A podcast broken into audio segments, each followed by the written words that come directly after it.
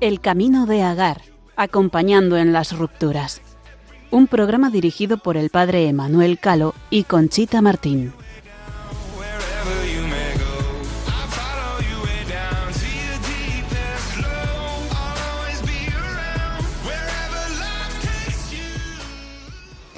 Buenas noches, queridos oyentes del Camino de Agar, acompañando en las rupturas en Radio María. Esta noche con ustedes Conchita Martín, una servidora, y el padre Emanuel Calo. ¿Cómo estás? Muy buenas noches, Conchita, y buenas noches a todos aquellos que nos escuchan y que nos acompañan en este precioso programa El Camino de Agar.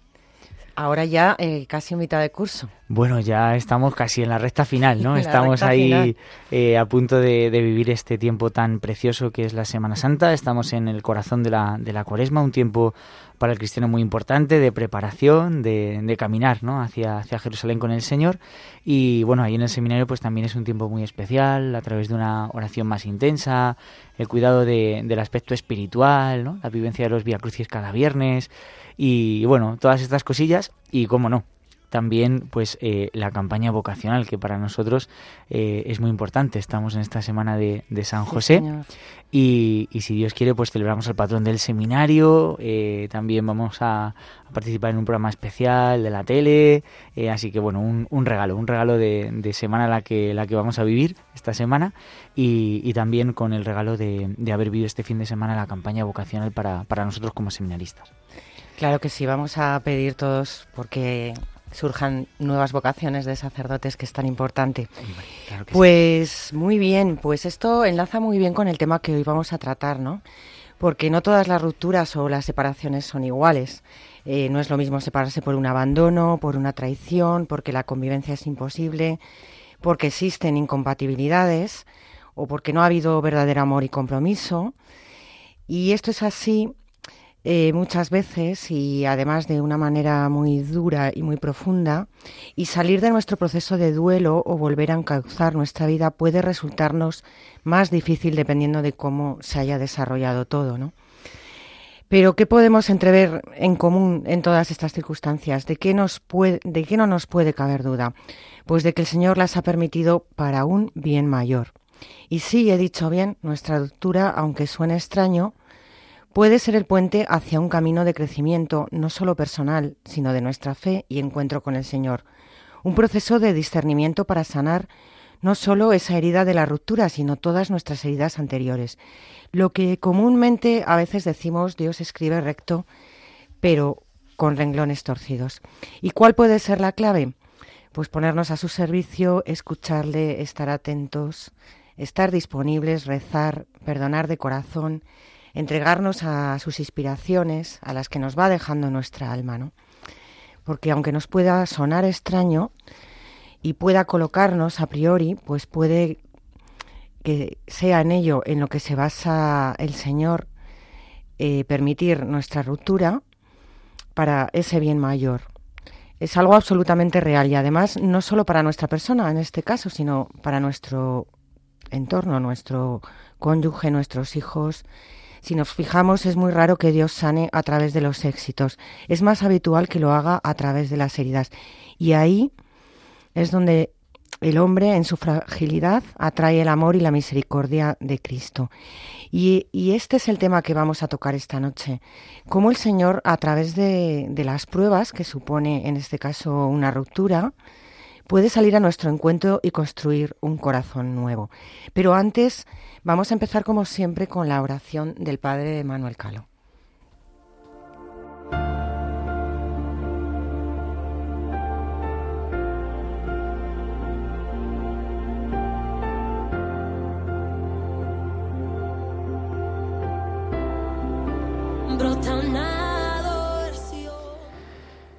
De la carta del apóstol San Pablo a los Gálatas. Para la libertad nos ha liberado Cristo. Manteneos pues firmes, y no dejéis que vuelvan a someteros a yugos de esclavitud. Mirad, yo, Pablo, os digo que si os circuncidáis, Cristo no os servirá de nada. Y vuelvo a declarar que todo aquel que se circuncida está obligado a observar toda la ley.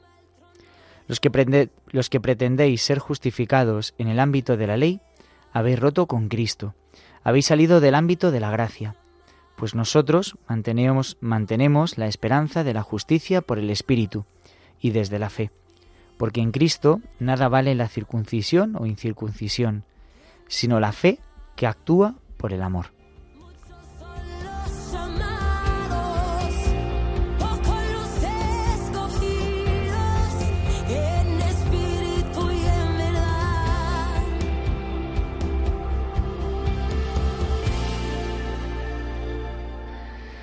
Señor, confío plenamente en tu amor y tu misericordia. A través de tu palabra me siento amado, perdonado, sanado y liberado. Estoy dispuesto a seguir abriendo mi corazón para que en él manifiestes todas las gracias que tienes preparadas para mí. Te suplico que me des la fuerza para saber afrontar y luchar todas mis tentaciones. Abre también mi mente. Quiero tener tu luz a través de ideas claras que den como resultado obras y acciones para bien de todos los que me rodean. Sigue mostrándome camino de solución, de conciliación, que con mucho gozo, sabiéndome acompañado por ti, quiero reconocerlos, porque sé que allí encontraré la forma de crecer en santidad, fortaleciendo mi corazón, mi espíritu, llenando mi hogar de felicidad y bendición. Gracias, Señor mío, porque siempre escuchas mi oración.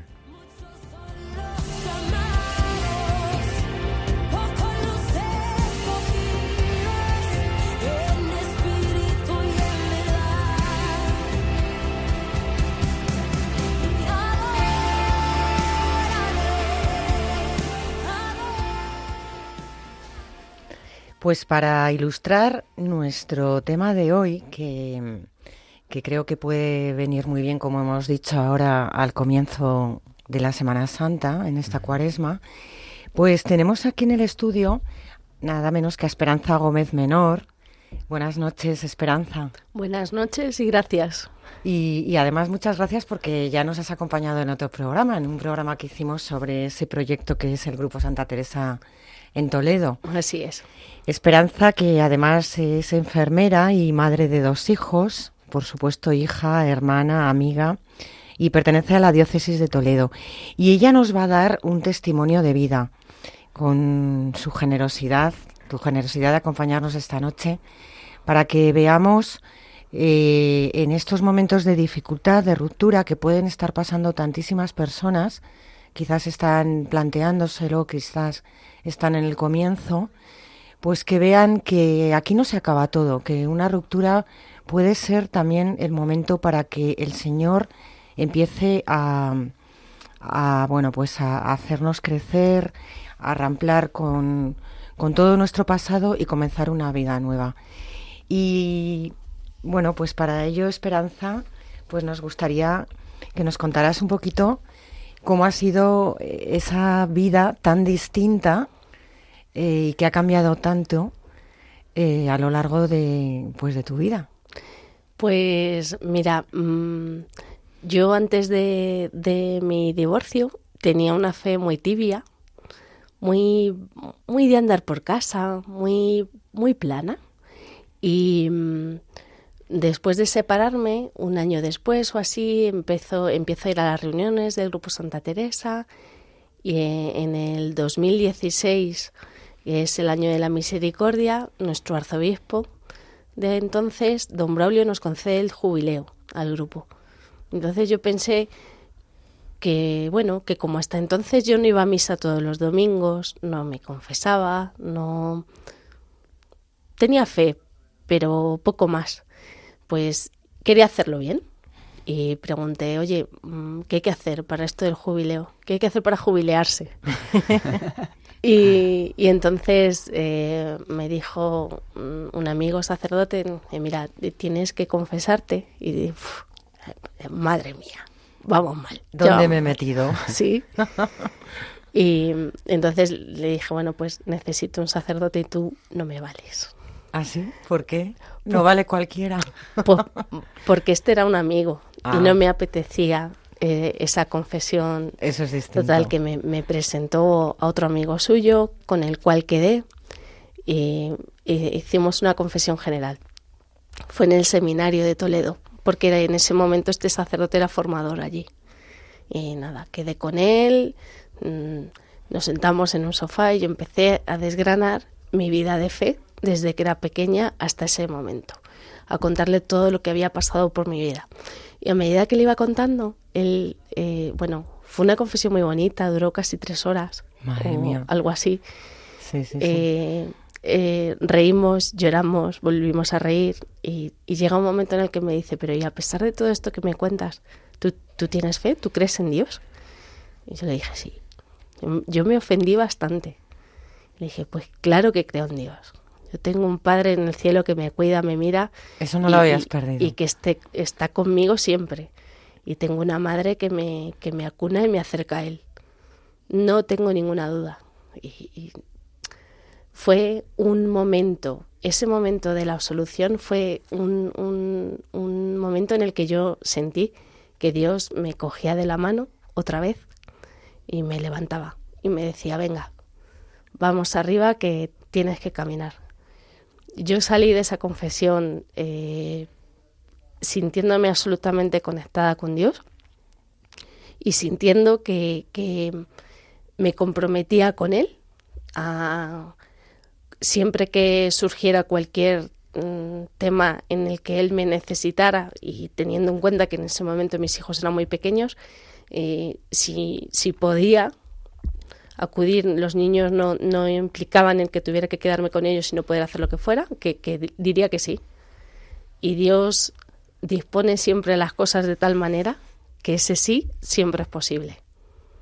Y que incluso cuando parece que va a ser no, también es sí. O sea, que había ahí una semillita, ¿no? Hmm. Yo creo Entonces, no desde, ese momento a mí me pasa que cuando yo voy a misa y comulgo, me siento como el día de mi primera comunión, que yo supongo que todos nuestros oyentes recordarán es- esa sensación de que tu alma canta, que, que, que se te llena de luz y que todo sale hacia afuera. Pues yo me siento así. Y me siento así a lo largo de todos los días de mis semanas, eh, con los pequeños detalles que Dios me va desgranando a lo largo de esas 24 horas. Me siento así cuando veo un amanecer magnífico y no se oye nada, de repente se oyen los primeros pajarillos ahí cantando. A mí eso es Dios diciéndome buenos días. Eh, me bonito. siento así en los atardeceres, me siento así cuando sopla el sol, el viento, cuando, cuando mm, llueve, cuando siempre. Eh, después de aquella confesión, yo lo que siento es que Dios está conmigo, siempre. Con lo cual, ahora tengo una fe que me burbujea dentro y sale hacia afuera a lo bestia, Qué bonito. a lo bestia. Qué bien. Qué bonito. Pero yo me imagino que, que fue así como un proceso. O sea, que empezarías a acercarte a la iglesia, empezarías a recibir gracias. Sí, yo Pues creo que no. nos puedes contar a lo mejor. eh, bueno, es que, a ver, yo, yo confieso que, que Luli, bueno, Esperanza la, la conocemos como Luli, eh, allí en Toledo, ¿no? En la diócesis. Eh, Cuando hemos venido camino me ha hecho un poquito de spoiler de- del programa, ¿no? Yo creo que hemos hecho un programa previo, ¿no? Esta es como la segunda parte, creo, ¿no? Pero del el viaje de, de Toledo aquí a, a Radio María Madrid. Y, y yo creo que a lo mejor sí que podéis contarnos un poquito eh, cómo era tu vida antes de, de ese encuentro, ¿no? Antes de ese encuentro con el Señor, eh, bueno, y cómo fue también a lo mejor pues ese, ese encuentro a través del grupo Santa Teresa, ¿no? Cómo fue ese primer día que, que de verdad, o sea, yo es que casi te voy para el coche porque me tronchaba de risa cuando me lo contaba, ¿no? Y es muy bonito, es muy bonito. Como Dios y hace las cosas. Y sobre todo también, ¿por qué eh, lo rechazabas? Porque al final no deja de ser como un rechazo, ¿no? Porque, eh, ¿no? Eh, la semilla la tenías, habías recibido, yo creo que de pequeña, ¿no? A ver, eh, yo cumplo 49 ya.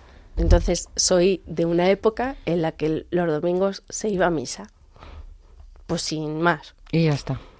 Y fui a un colegio de monjas. Celebrábamos el mes de mayo. Bueno, bueno. mm, eh. Nada especial. Una no- fe light. Sí, yo, yo recuerdo cuando era pequeña que el, el sacerdote que decía la misa en el sitio donde nosotros íbamos, que era una capillita, trajo unos, unos tebeos y trajo un tebeo de algún mártir que no me acuerdo ni cuál era. Y yo le pregunté a mi madre, ya tiene cinco años, digo, mamá, ¿qué es un mártir? Y mi madre me dice, pues una persona que muere por Dios. Yo decía, "¿Qué- mira qué borrada es esa. A mis cinco años yo decía, esto, vamos, aquí la gente está loca. Entonces, me parecía increíble esa fe, eso de, de- no entendía el sacerdocio y, y de esta etapa en la que estamos hablando antes de, de mi recuerdo con Dios, no entendía eso, ese amor a Dios, a la Virgen, no, no, no me parecía que fuera posible. Mi fe tibia me hacía rezar todos los días, como había hecho siempre, pues enseñarles a mis hijos a rezar el Jesucito, el Padre Nuestro, Dios te salve, así.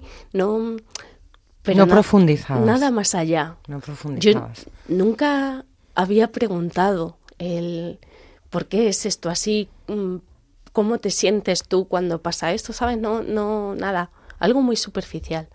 Esto que dice Manuel de, del primer día del, del grupo, yo fui pues, pues sin ninguna gana porque había una madre en el colegio de mis hijos que insistió mucho. Al final me habló de que el grupo lo lleva, estaba con Miguel Garrigós, que yo le conocía de, del instituto. Ay, lo que echamos de menos a Miguel Garrigo, Sí, por cierto. un saludo muy fuerte Desde a, aquí a un Miguel. saludo. Pues yo le conocía del instituto y dije, ah, pues, pues voy a ir a una reunión y así hace 20 años que no le veo, pues, le- pues voy a, a ver qué tal está. Y, y entonces, eh, en esa reunión, Miguel me dice, mira, empezamos con un rato de oración, hacemos una exposición del Santísimo, rezamos vísperas y claro, me miraba y decía, vísperas, ¿pero qué será eso? ¿Exposición de qué? O sea, ¿cómo? No tenía ni idea. Yo miraba hacia al lado y decía, ¿qué, qué rodillas se venga? Pues me arrodillo. Ah, que ahora nos levantamos. Pues, pues nos levantamos, pero no tenía ni idea. Pero a la vez estabas pasando por un proceso, además, Sí, de duelo eh, Sí. de la ruptura que habías vivido, ¿no? mira, eh, normalmente cuando, cuando un matrimonio se rompe, la sensación es de pérdida, es de, de fracaso, de, de jolín, yo tenía un plan y, y se ha ido pues, por a la basura. Y mm, ese pasito que te hace decir, bueno, esto ha sido así, es un hecho en mi vida, voy a subir otro escalón y a seguir caminando, necesitas un impulsito. Y en mi caso me lo dio Dios claramente. Eh, por las circunstancias de la ruptura de mi matrimonio, em, yo me sentía un poco más liberada que otra cosa. Me había quitado un peso de encima, porque aquello no funcionaba en absoluto y, y no estaba bien. Entonces, em, pasé de, de esa sensación de hay una parte de mi vida, que es la espiritual, que no estoy cultivando, que no estoy cuidando y que no dejo crecer, a empezar a abrirme y a empezar a permitir que Dios entrara en mi vida a lo bestia. A lo bestia. Y entonces de repente todo se coloca. Y dices, ahora sí. Ahora sí estoy completa y ahora sí puedo crecer. Empezabas a tener inquietud en el corazón. Sí. Y eh, a, a ver a, Dios en todos esos pequeños detalles, pequeños detalles de, de ayuda, de cuidado, de, de cómo Él va poniendo las cosas para que todo vaya de manera fluida y para que ese cre- crecimiento se produzca. Ahora mis hijos piensan que soy una friki absoluta. y me dicen, sí, mamá, yo creo, pero es que como tú no, ¿eh? No te digo, pases, ¿no? Ya llegará, ya llegará. Y si, si es antes, mejor. Porque esto es la felicidad. Yo, eh, mi hija mayor tiene 17 años y es cuando tú empiezas a, a tener interés por los chicos, a, a querer relacionarte en general, digo, a mí lo único que me interesa ahora mismo es Dios. Este es el centro de mi vida y no quiero más, no me hace falta más. Esto es así. Sí. Y, y es que es un, un hecho en mi vida. Esto es así. Qué bonito. Me parece Yo quería preguntarte, eh, por, o sea, como por cerrar partes, ¿no? De- de-. Estamos recorriendo tu historia personal y por cerrar como parte antes del encuentro con Cristo. ¿Dónde eh, ponías tu corazón antes de encontrarte con el Señor, antes de abrir ese proceso?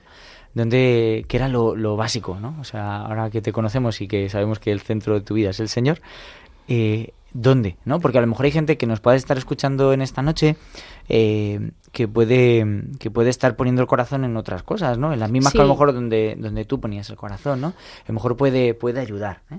Y sobre todo, eh, si te sentiste despistada una vez eh, pues se produce la ruptura, Sí. muchas veces estamos como despistados. Sí, ese proceso desde la ruptura hasta eh, Hmm. que te encuentras allí por Miguel y te encuentras en ese Mm. en ese Pues, en esa eh, a ver, eh, cuando yo estaba casada, intentaba que ese centro fuera mi matrimonio, mi familia. Entonces, cuando las cosas empiezan a fallar y, y aquello se convierte en algo que yo no esperaba, mm, daba la casualidad de que yo aparcaba entre mi casa y el colegio había una iglesia. Yo aparcaba en el colegio e iba andando a mi casa y pasaba por delante de una iglesia. Y, y a toro pasado me doy cuenta de todas las veces que le pedía ayuda a Dios. Cuando yo pasaba por esa iglesia decía, Señor, si esto es un matrimonio como tiene que ser, ayúdame porque yo no sé llevarlo. Y si esto no es un matrimonio como tiene que ser, ayúdame a, a cerrarlo, porque no sé cómo hacerlo. No, no sé cómo caminar. Eh, no, esa sensación de que me falta una parte era pues, estaba presente siempre, siempre. Y cuando resulta que el centro de tu vida no puede ser tu marido porque está en otras historias, y bueno, pues a lo mejor lo son mis hijos, pero siempre falta algo. Hay- Es una sensación de me falta una parte y no sé cuál es. Hmm. Claro, eh, en ese momento no tenía un amigo sacerdote que me diera un pescozón y dijera, niña, Está muy claro, ¿no? Sí. Entonces tuve que descubrirlo por mí misma. Pero, pero va por ahí la historia, va por ahí. Qué bonito. La verdad que sí. Vamos a hacer una breve pausa. Vamos a meditar todas estas cosas que nos cuentas tan bonitas y volvemos enseguida con todos nuestros oyentes.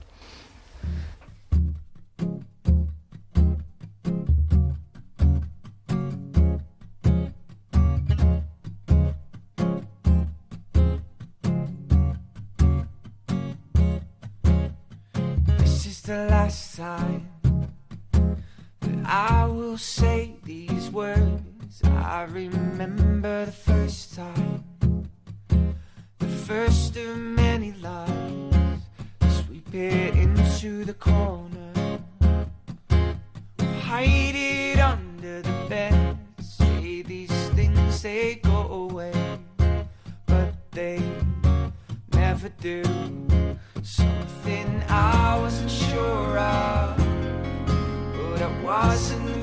The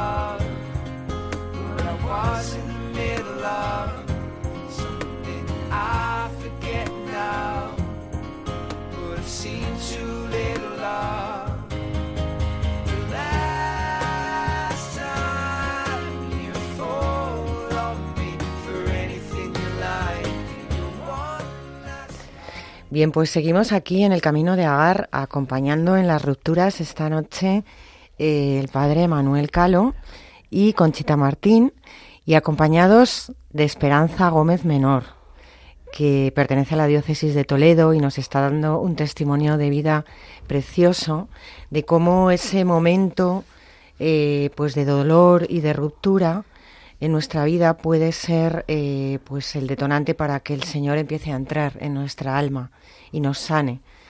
Entonces, Sí, bueno, yo creo que nos hemos- yo al menos me he quedado así con la miel en los labios, ¿no? Cómo fue ese primer encuentro, ¿no? Eh, lo que puedas contar, ¿no? De anécdota de, de ese encuentro. Y, y luego también cómo fue eh, cuando terminó ese encuentro, eh, qué dejó en ti, ¿no? ¿Qué, Mm. qué empezó a dejar el Señor en ti? Pues bueno, eh, empezó diciéndole a Miguel, oye, que es que yo soy católica, pero no tanto, ¿eh? Con calma. Con calma, chaval, que no, que no te creas. que solo venía a verte a ti, Sí. o sea, por- era por Venía saludarte. a saludarte. Entonces, una vez terminado el, el rato de exposición del Santísimo y de oración, me dice, ahora vamos a pasar a los salones y aquí hacemos un círculo y nos vamos a presentar. Venga, Teresas, presentaos. Y entonces empiezan las Teresas allí, pues yo me llamo tal y tengo tantos hijos, llevo separada este tiempo y tal. Y de repente una empieza a llorar, es que me ha pasado esto, porque tal, venga a llorar y a llorar y a llorar. Y yo decía, madre mía, pero ¿qué grupo es este? ¿dónde me he metido? ¿Dónde me he metido? Y entonces, bueno, venga, la siguiente, pues yo soy de tal, y la siguiente y yo tal, y otra vez a otra llorar, guau, y decía, madre mía, madre mía, esto no, o sea, no. Entonces llega el momento en el que me dice Miguel, bueno, preséntate tú. Y yo tenía un papel en la mano, y entonces me puse el papel delante de los ojos, así como cuando aparecen y dije, hola, me llamo Esperanza, estoy separada desde el 2013 y no me puedo creer que este grupo sea de cristianas. Ah, Y claro, todas se, se asustaron mucho y les dije, chicas, pero ¿de verdad vosotras creéis en Dios? Pues, pues sí, pues claro, pues. Digo, pues, pues no lo entiendo. ¿Que no rezáis el Padre Nuestro todos los días? Haz en la tierra como en el cielo lo que tú quieras, Señor. No, pues, no sé. ¿Qué confianza tenéis? O sea, ¿cómo es esto? vamos, que ¿Qué- entraste qué con una fuerza. Pero, pero entré pues, como elefante en cacharrería, que es como soy yo, así un poquito. Digo, chicas, esto no puede ser así. Tenemos claro que la meta es Dios. Pues sí, pues claro, pues. Y ya de repente se oye una vocecita que dice, ay, yo quiero ser amiga tuya. bueno, bueno, tranquila. Total, que, que eso, que les lancé un, un discurso ahí diciendo que esto no puede ser, que sois cristianas, sois creyentes y, y hay que seguir subiendo escaleras y que cada uno está en un- una situación y hay que superarlo y, y hay que demostrar, ahora hay que demostrar la fe que uno tiene. Y si tú confías, tienes que hacerlo al 100%, poniendo tu corazón en sus manos. Total, Hombre, que el mensaje es bárbaro. que terminó la reunión y me dice Miguel que, que te quedas, ¿no? Y dije, bueno, venga, sí. El mensaje es bárbaro, pero antes de eso eh, hubo un proceso. Eso que nos estabas contando de que pasabas por la iglesia. Sí, sí. el- la cosa es que dentro del dolor de una, cuando, cuando tú estás intentando recomponer tu vida, tu corazón, tu persona, cuando vuelves a ser tú, solo tú, eh, es Dios quien está ahí parcheando. Y poco a poco yo voy volviéndome hacia Él e intentando eh, depositar esa confianza. Cuando los planes se te vienen abajo y realmente no sabes qué va a pasar mañana, no sabes hacia dónde vas a tirar, el, el, el hecho de poner tu confianza en Dios te hace vivir mucho más tranquila. Y ese es otro aprendizaje que yo tuve a lo largo de, de estos momentos de separación.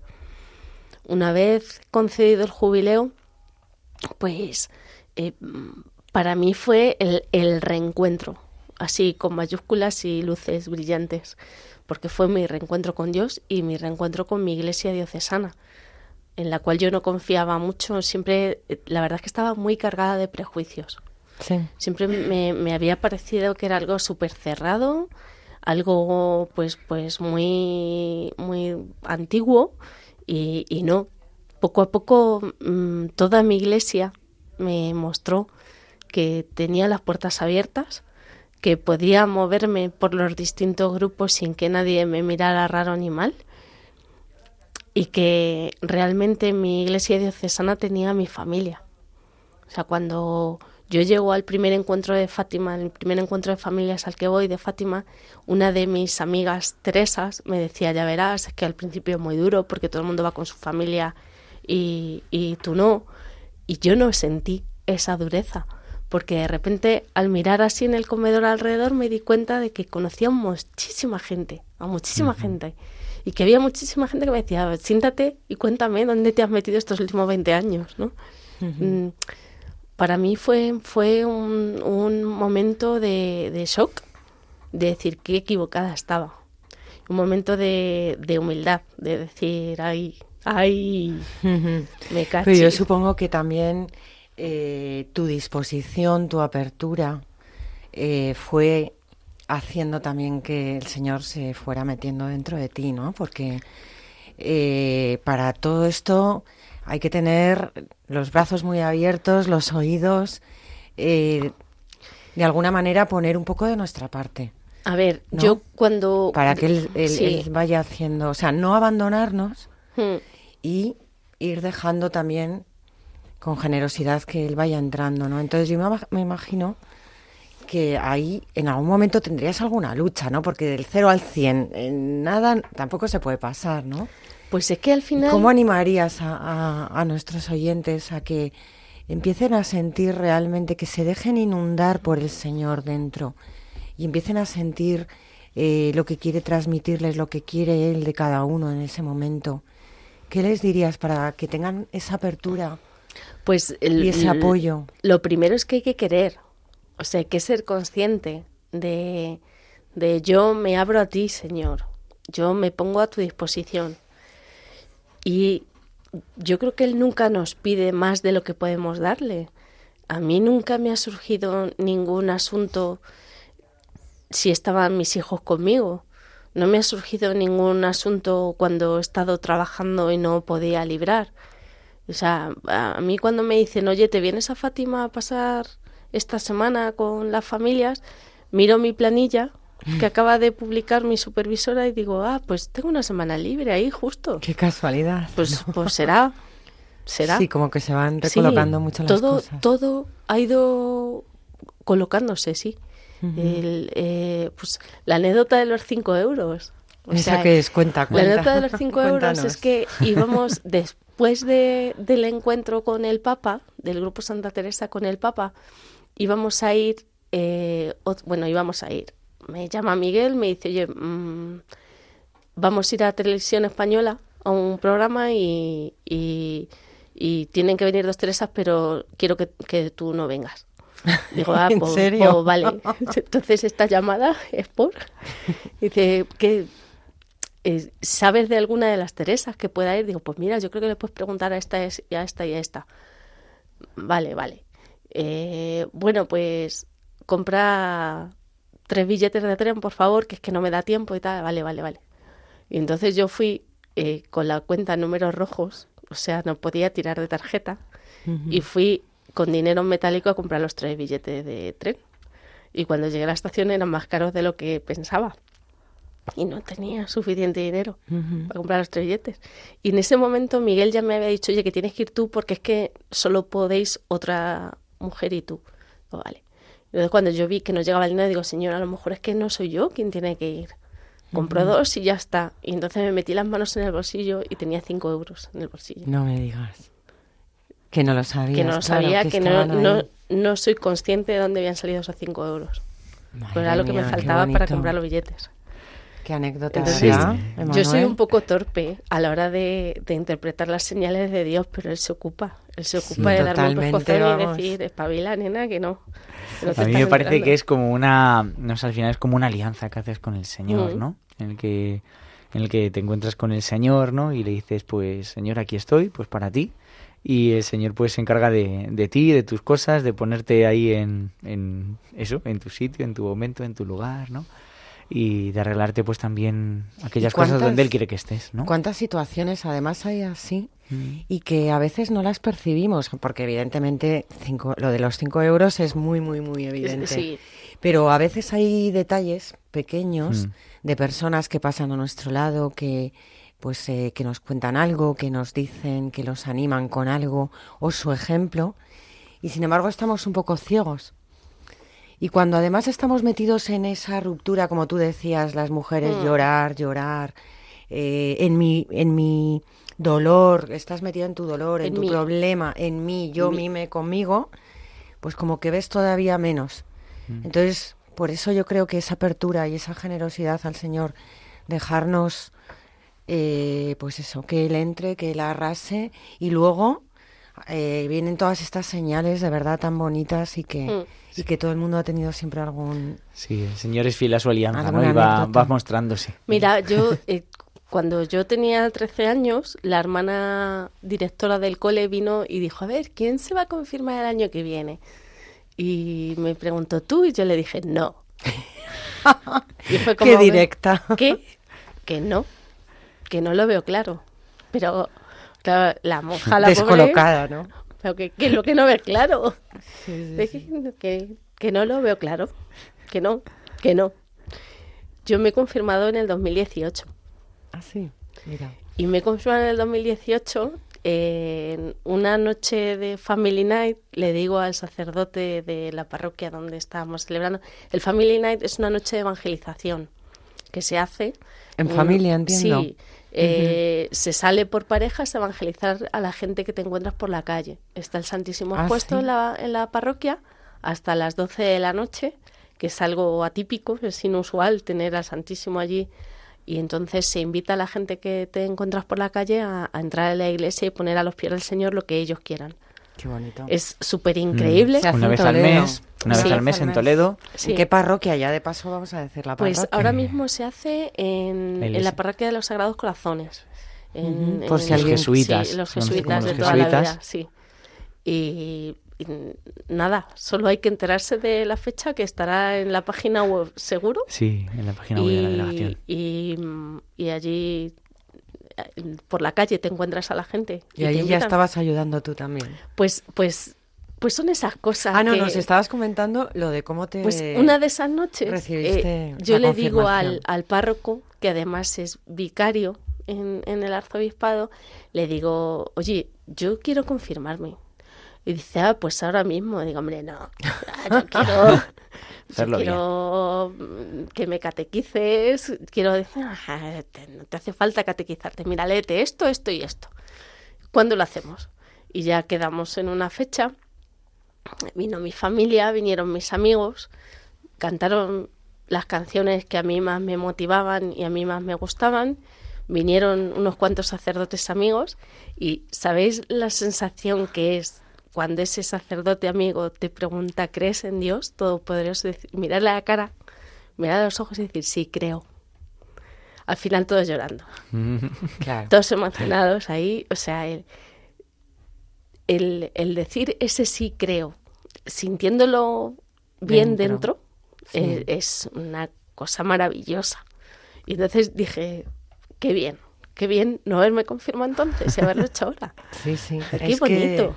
Lo que decimos, que, que los caminos del Señor a veces Sí, no los Nos entendemos. sorprenden, ¿no? Pero Mm, Y en ese proceso de preparación, hubo un proceso de preparación para la confirmación.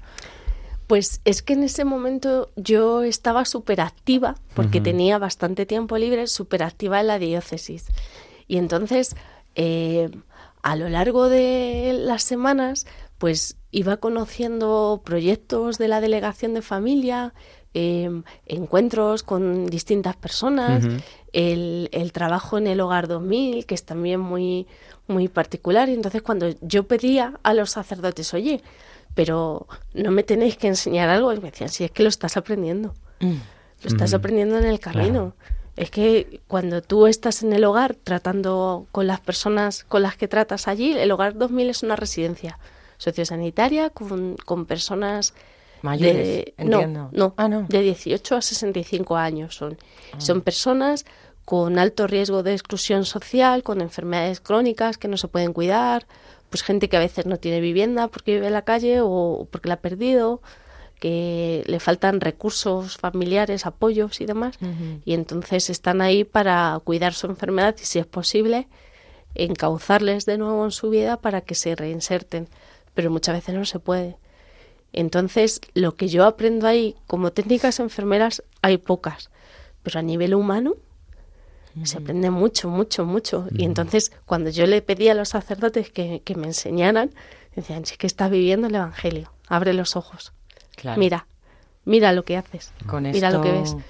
Con esto vamos a enlazar sí. ahora porque vamos a hacer otra pequeña pausa, pero vamos a enlazar ahora yo creo con estos temas que, Sí. que son tan interesantes también de, del voluntariado, de colaboración El y, servicio. y servicio y darnos, ¿no? Mm. Pues vamos con esta pequeña pausa y ahora seguimos con ustedes. Feel my way through the darkness. Guided by a beating heart. I can't tell where the journey will end, but I know where to start. They tell me I'm too young to understand. They say I'm caught up in a dream. But life will pass me by if I don't open up my eyes. Well, that's fine by me. So wake me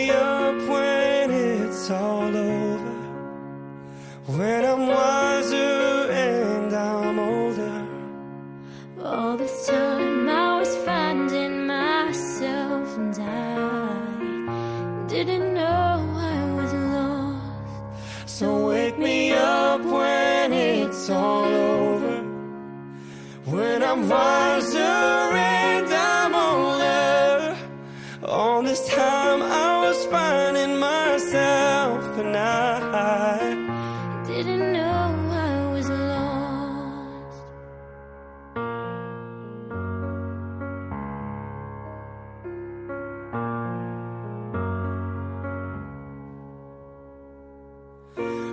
Tried carrying the weight of the world, but I only have two hands. I hope I get the chance to travel the world, but I don't have any plans. Wish that I could stay forever this young. Not afraid to close my eyes. Life's a game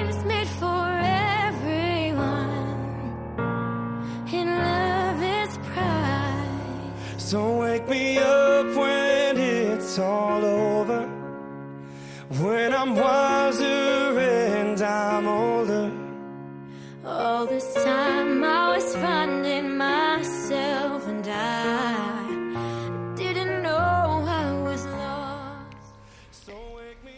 Pues seguimos en el camino de Agar acompañando en las rupturas el padre Manuel Calo y Conchita Martín, esta noche acompañados de Esperanza Gómez Menor, que pertenece a la diócesis de Toledo y que nos está dando su testimonio de vida para que sepamos entrever pues cómo el Señor permite eh, dificultades muchas veces para un bien mayor, ¿no? Y nos estabas comentando pues cómo empezaste también a hacer voluntariado, ¿no? Y ayudar, eh, que imagino que esto también eh, iba creando ahí lazos en tu corazón, ¿no? Pues al final pasa que cuando tú lo estás pasando mal, ya no solo en el plano sentimental, en el económico, en, en tu vida, cuando estás en crisis, muchas veces el abrirte un poco y darte hace que esa crisis se relativice. Y a mí me pasó que en ese momento estaba en paro y entonces eh, empecé a ir como voluntaria a Caritas, al ropero de Caritas. Y allí tomas contacto con situaciones que dices, bueno, es que esto a mi lado Claro, yo estoy mal, pero... Sí, sí, sí.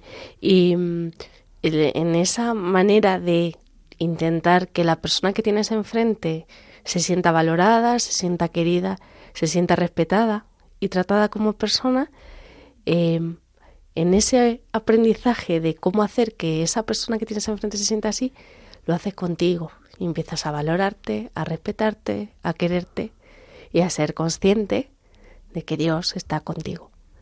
Eh, cuando la gente que iba al ropero te daba las gracias y decía, ay, muchas gracias, no sabe lo que significa esto para mí, es no, gracias a Dios. Caritas, la caricia de Dios, la caricia de la iglesia, su pueblo.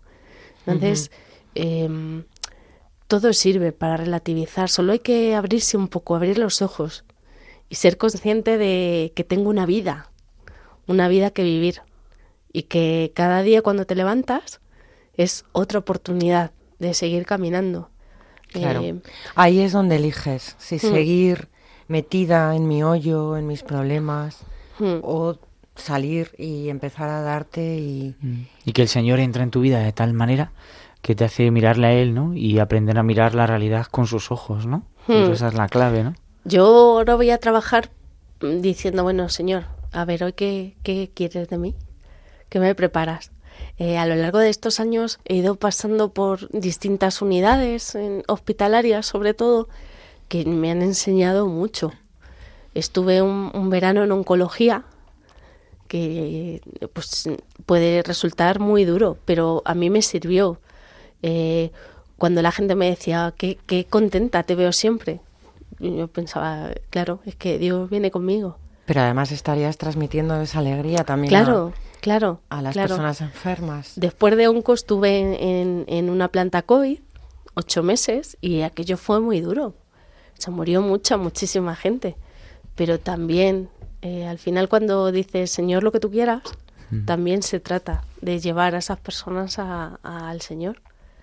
Y ahí surge Y la... a ver, nos tienes que contar una anécdota que, que me has contado a mí Sí. personalmente, ¿no? Y que me parece que es muy, muy bonita, ¿no? Y muy lemoneadora, sobre todo eh, viendo el testimonio que nos estás compartiendo en esta noche, ¿no? Viendo que, que el Señor no era nada, ¿no? Importante en tu vida, que has tenido un encuentro, una alianza fuerte con el Señor eh, a, a raíz, ¿no? De una situación de ruptura, de, de dolor para tu persona y cómo el Señor se convierte eh, no solo en el centro de tu vida, sino en algo que sientes nece- que tienes ¿no? necesidad de, de dar. Cuéntanos Mm. la anécdota de esa Navidad del 2020.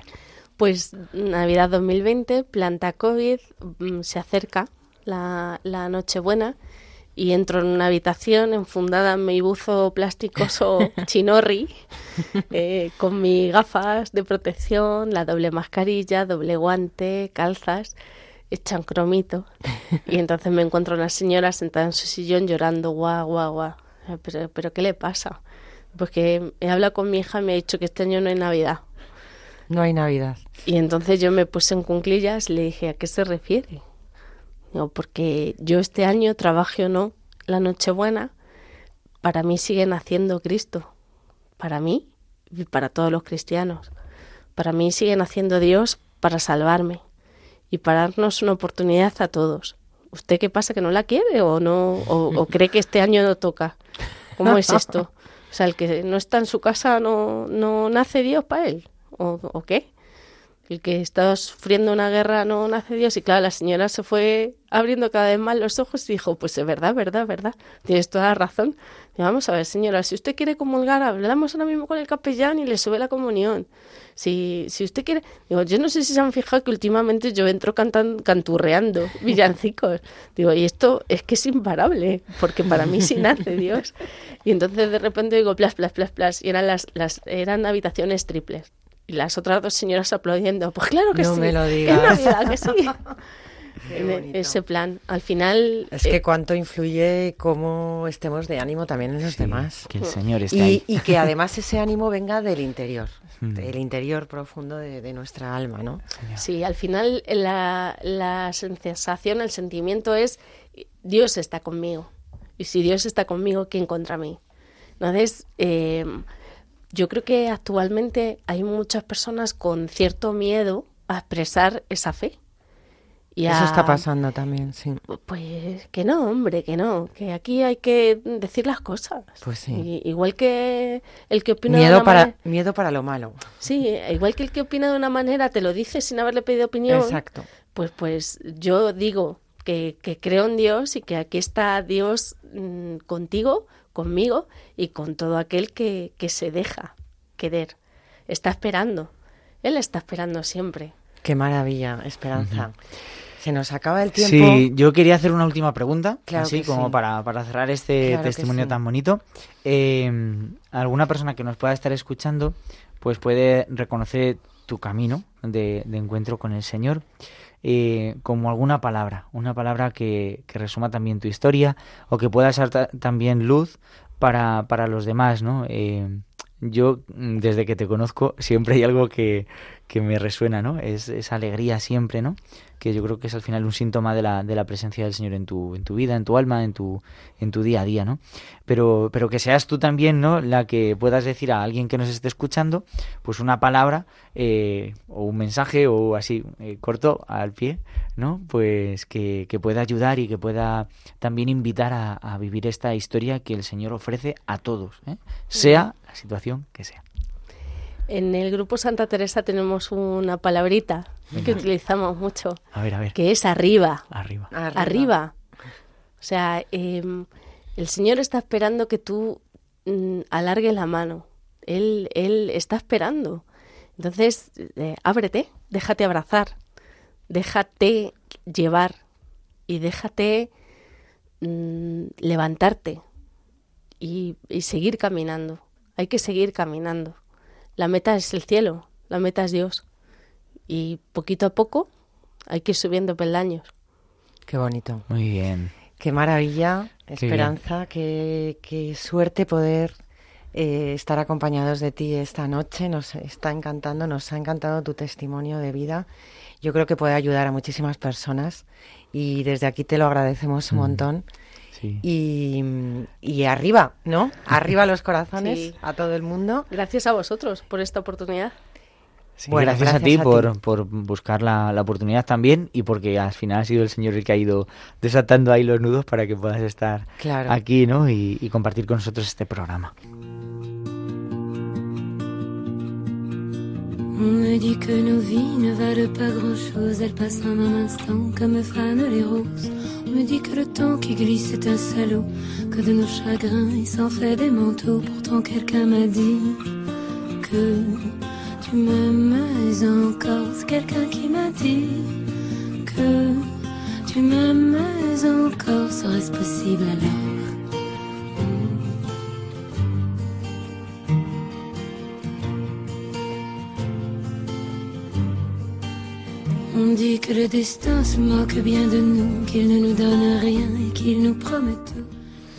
Bueno, pues eh, nos ha acompañado esta noche Esperanza Gómez Menor, que ha venido de la diócesis de Toledo para dar su testimonio de vida sobre cómo el Señor ha ido entrando en, en ella.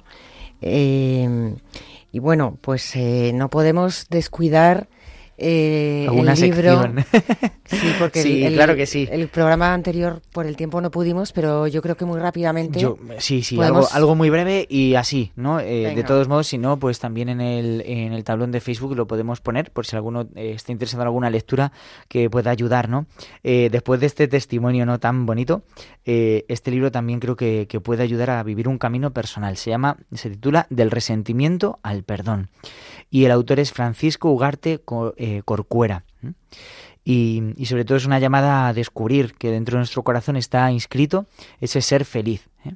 Pero a veces el resentimiento personal, eh, muy ligado y unido a veces a estas situaciones de dificultad, de separación, hace que, vivamos en esa manera de crítica, de división, de distanciamiento, de frustración, de enfado, de fracaso, de incluso afán de venganza, de pugnas, de- de todas estas cosas, ¿no?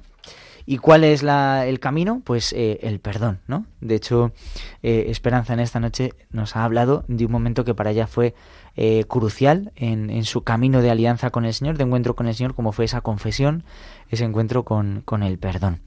Y por eso, pues invitarles a, que puedan a lo mejor, pues este libro, Del resentimiento al perdón, Francisco Ugarte Corcuera, que es un escritor, eh, bueno, pues eh, mexicano, eh, nació en Guadalajara, licenciado en filosofía, doctor en la Universidad de Santa Cruz de Roma y sacerdote. Así que bueno, pues bendito sea Dios y ojalá que pueda, pueda ayudar. Tiene también otras obras y seguro que, que puede ayudar esta, esta lectura. Qué bien, seguro que sí. Bueno, pues vamos a terminar. Yo, fíjate, quería acabar hoy con unos retazos de, de una oración de la Madre Teresa de Calcuta que dice, tú eres el sol que resplandece del Padre. No sé si la conocerás, pero dice en, en determinados momentos, enséñanos a afrontar los hechos de la vida cotidiana. Ayúdanos a vivir las penas y las luchas que nos trae cada día como ocasión para crecer y para asemejarnos más a ti. Haznos capaces de mirar esas pruebas con valentía y mansedumbre, llenos de confianza, porque tú nos sostienes, que nada de ahora en adelante nos haga sufrir o llorar.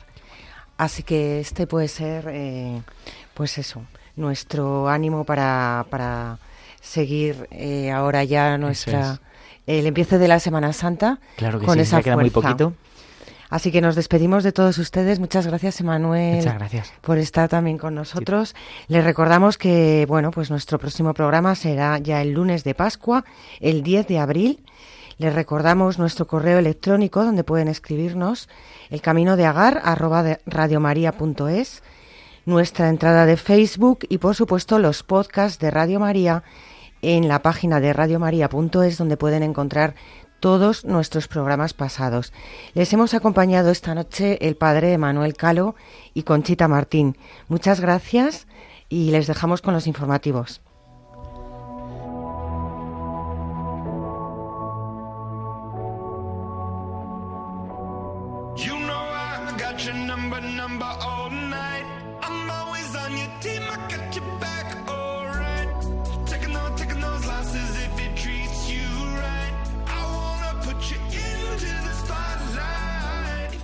El Camino de Agar, acompañando en las rupturas.